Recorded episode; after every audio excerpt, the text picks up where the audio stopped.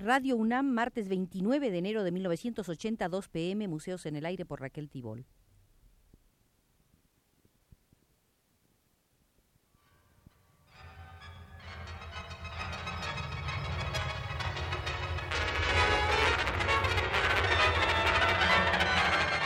Museos en el Aire.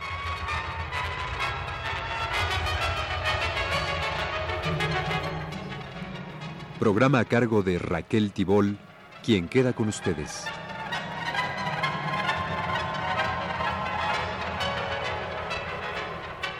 Vitrales, mosaicos, cerámicas, pinturas, aldeas rusas, alegorías bíblicas. Señoras y señores, estamos en el Museo del Pintor, con más años dentro de los que han alcanzado auténtica fama sin fronteras, Marc Chagall. Judío ruso-francés, entre sus importantes obras de los últimos años se cuentan unos vitrales para la iglesia de Mayense en Alemania federal y para la catedral de Chichester en la Gran Bretaña. En 1910, Chagall tenía 23 años y decidió salir de su hogar en Vitebsk, Rusia, y se fue a París. Decidió echar raíces en Francia por ser la patria de Monet, Delacroix y Courbet, sus pintores favoritos. En 1914 regresó a Vitebsk para casarse con Bella. Ocho años después volvió a París con su esposa y su hija Ida. La guerra y el nazismo lo obligaron a emigrar a los Estados Unidos, donde Bella falleció en 1944. Terminada la guerra, volvió a la Francia de sus amores. Ocho años después, en 1952, a los 65 de edad, contrajo matrimonio con una vieja amiga, Valentín Brodsky, e instaló su casa en Saint-Paul-de-Vence, al principio en una vivienda modesta y después en un estudio de residencia mandado a construir especialmente entre pinos y robles. Recuerdan ustedes que el doctor Atl se mandó construir un andamio movible como ascensor para poder trabajar en grandes telas.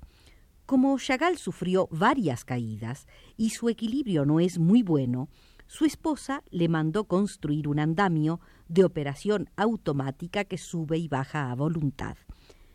Tiene Chagall departamento en París, pero casi nunca va ahí porque está en un tercer piso sin ascensor y sus piernas no le responden con la misma jovialidad que su espíritu. La sala de la casa está abierta para las visitas, no así su estudio, donde no resulta fácil entrar. Como una casa para todos, para los jóvenes de todo el mundo, donde pueden descansar, pensar y encontrar el amor, definió el propio Chagall el museo que lleva su nombre y que el gobierno francés y la ciudad de Niza le ofrecieron al cumplir 80 años. Chagall aportó al museo 17 enormes telas con temas del Viejo Testamento y el Cantar de los Cantares, todos los esquemas de las pinturas y los 39 gouaches para la Biblia de Chagall, editada por Teriad en 1931.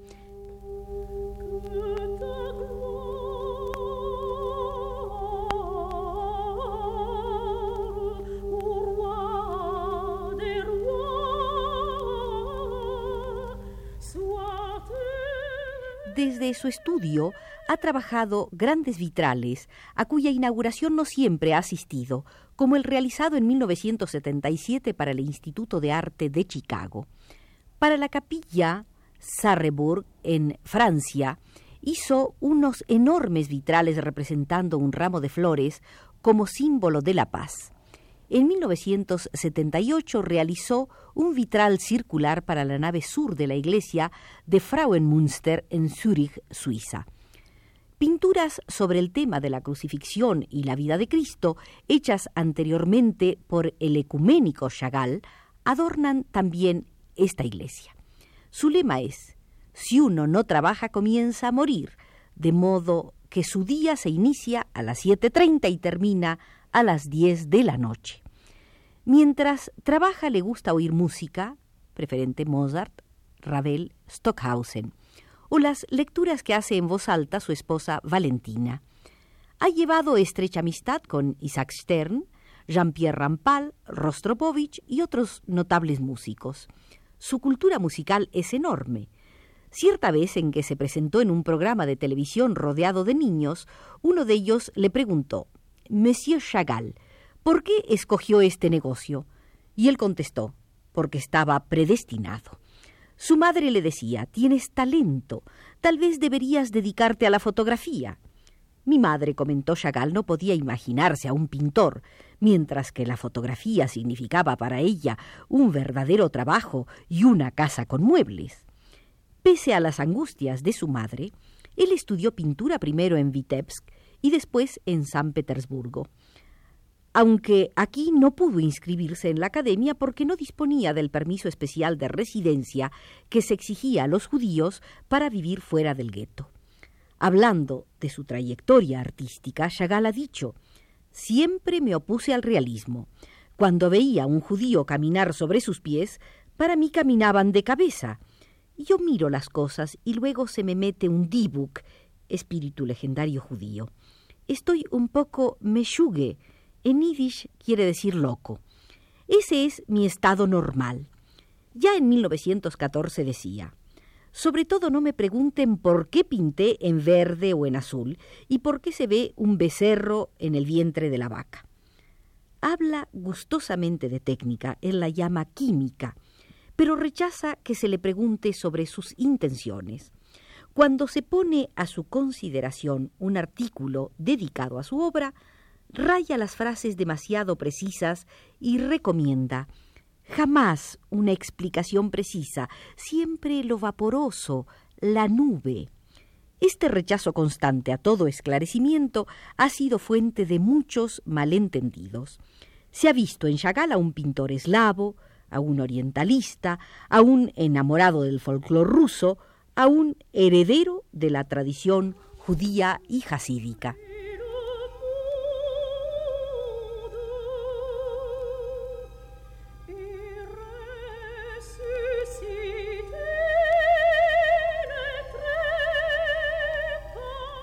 de los grandes problemas de Chagall es que ha visto morir uno tras otro a sus más queridos amigos. La muerte de André Malraux fue especialmente dolorosa para él.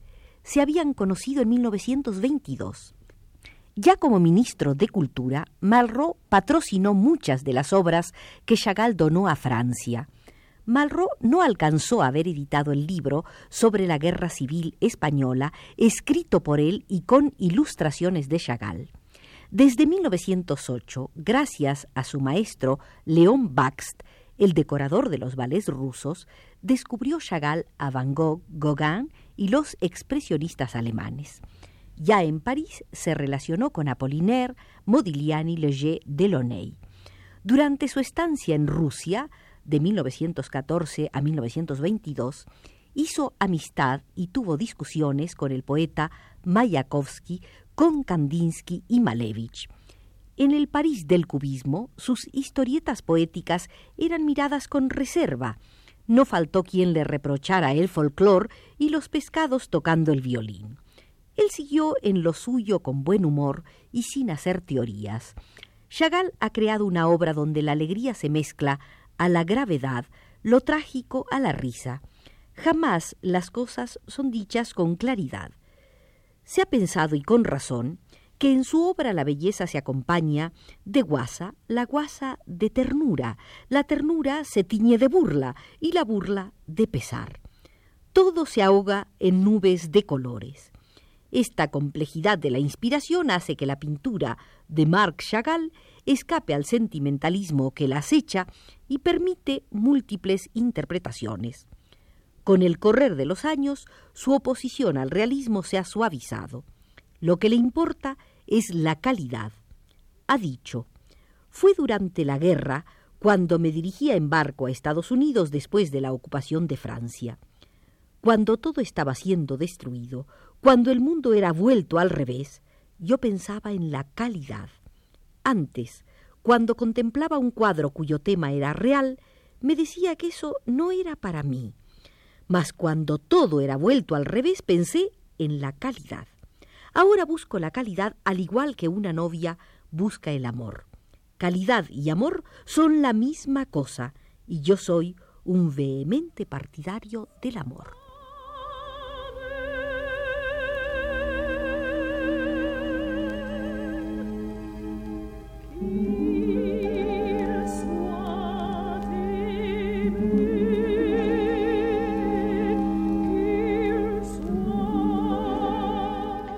Cuando Chagall cumplió 90 años, Francia le rindió el máximo homenaje.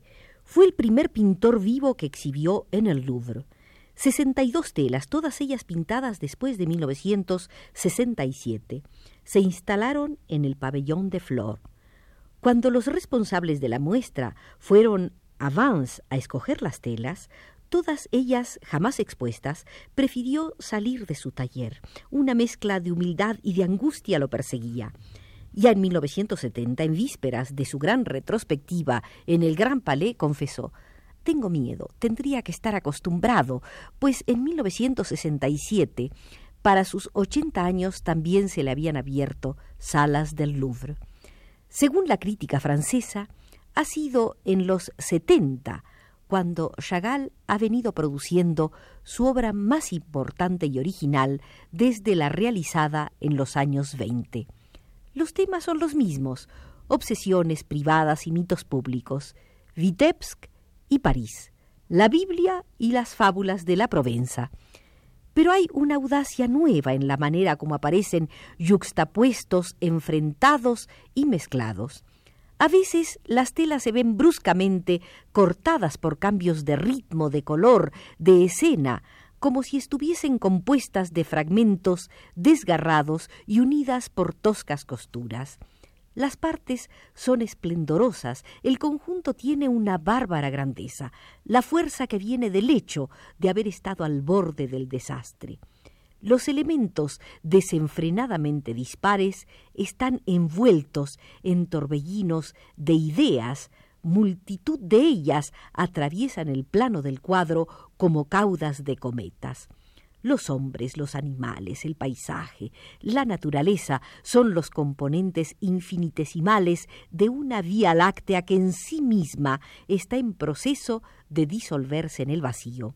Burbujas anecdóticas pequeñas ondulaciones, avispas de espuma en medio de las ondas imponentes, como lanzadas por una gran fuerza, formada por un magma primitivo que constituye el verdadero tema y manera de la obra. Las nubes pueden tomar la forma de un burro, de un profeta o de una desposada, pero esas formas, por explícitas que sean, nunca disfrazan la sustancia vaporosa que las produce.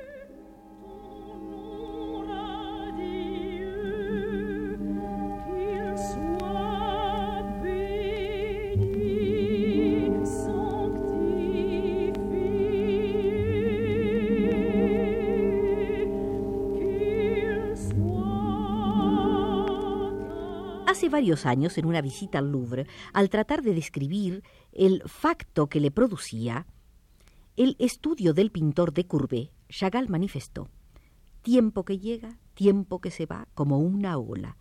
El nuestro es una cosa nebulosa. Visto retrospectivamente, ha dicho Pierre Schneider, se vuelve claro que durante los últimos 30 años Chagall ha estado entregado a una obstinada búsqueda de un modo de presentar esa cosa nebulosa. Eso provocó un apasionado interés por la obra puramente cromática, sin contornos del viejo Monet, el Miguel Ángel de nuestra época, en cuanto concierne al color expreso. El color profundo, infinitamente penetrable, ha sido el objetivo de Chagall. Rembrandt fue su ejemplo, pero Monet se convirtió en su modelo. El cambio es significativo e importante, de la alquimia espiritual del holandés a la mímica del francés, como dice Chagall mismo. Las pinturas posteriores a 1960 son muy a menudo de colores profundos, fuertes, no nubes, sino tapices extendidos.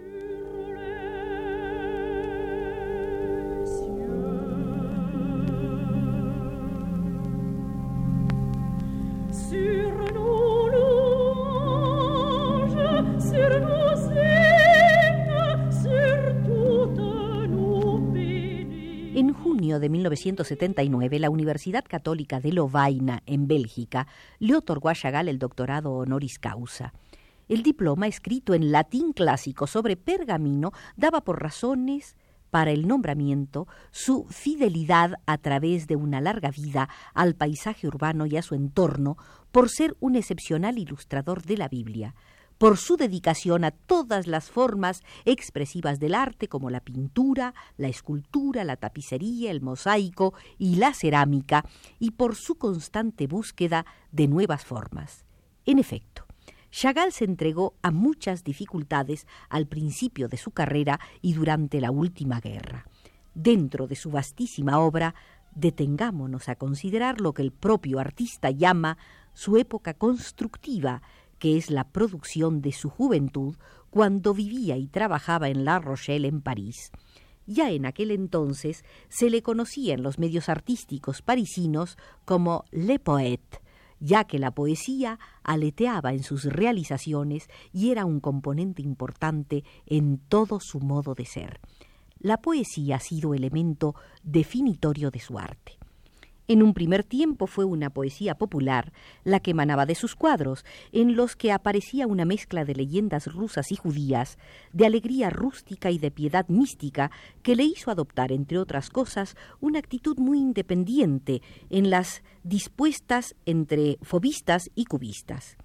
También se ha encontrado algún elemento de poesía surrealista en su producción plástica, pero ese elemento es sobre todo la pasión exaltada de Chagall por los sueños y las visiones. Y en estos sueños aparece también un carácter popular y religioso.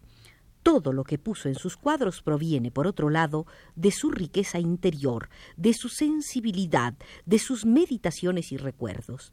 Magia y poesía cautivan a quien observa su obra, la frescura y la vitalidad misteriosa y surrealista de las imágenes pintadas por Chagall mantienen una característica predominante durante toda su producción, el color.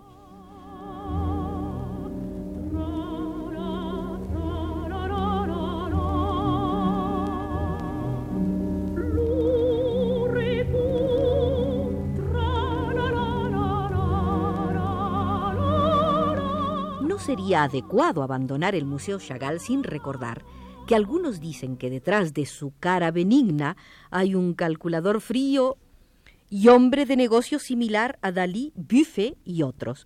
O se arguye que solo es un decorador de buen gusto, que solo diseña y otros le trabajan.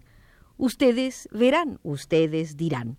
Aquí, el señor Bermúdez en los controles, ya cerramos el museo.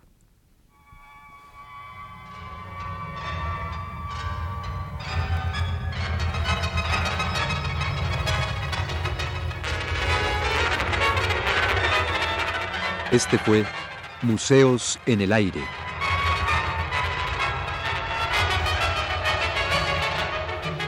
El programa de Raquel Tibol que se transmite todos los martes a las 14 horas.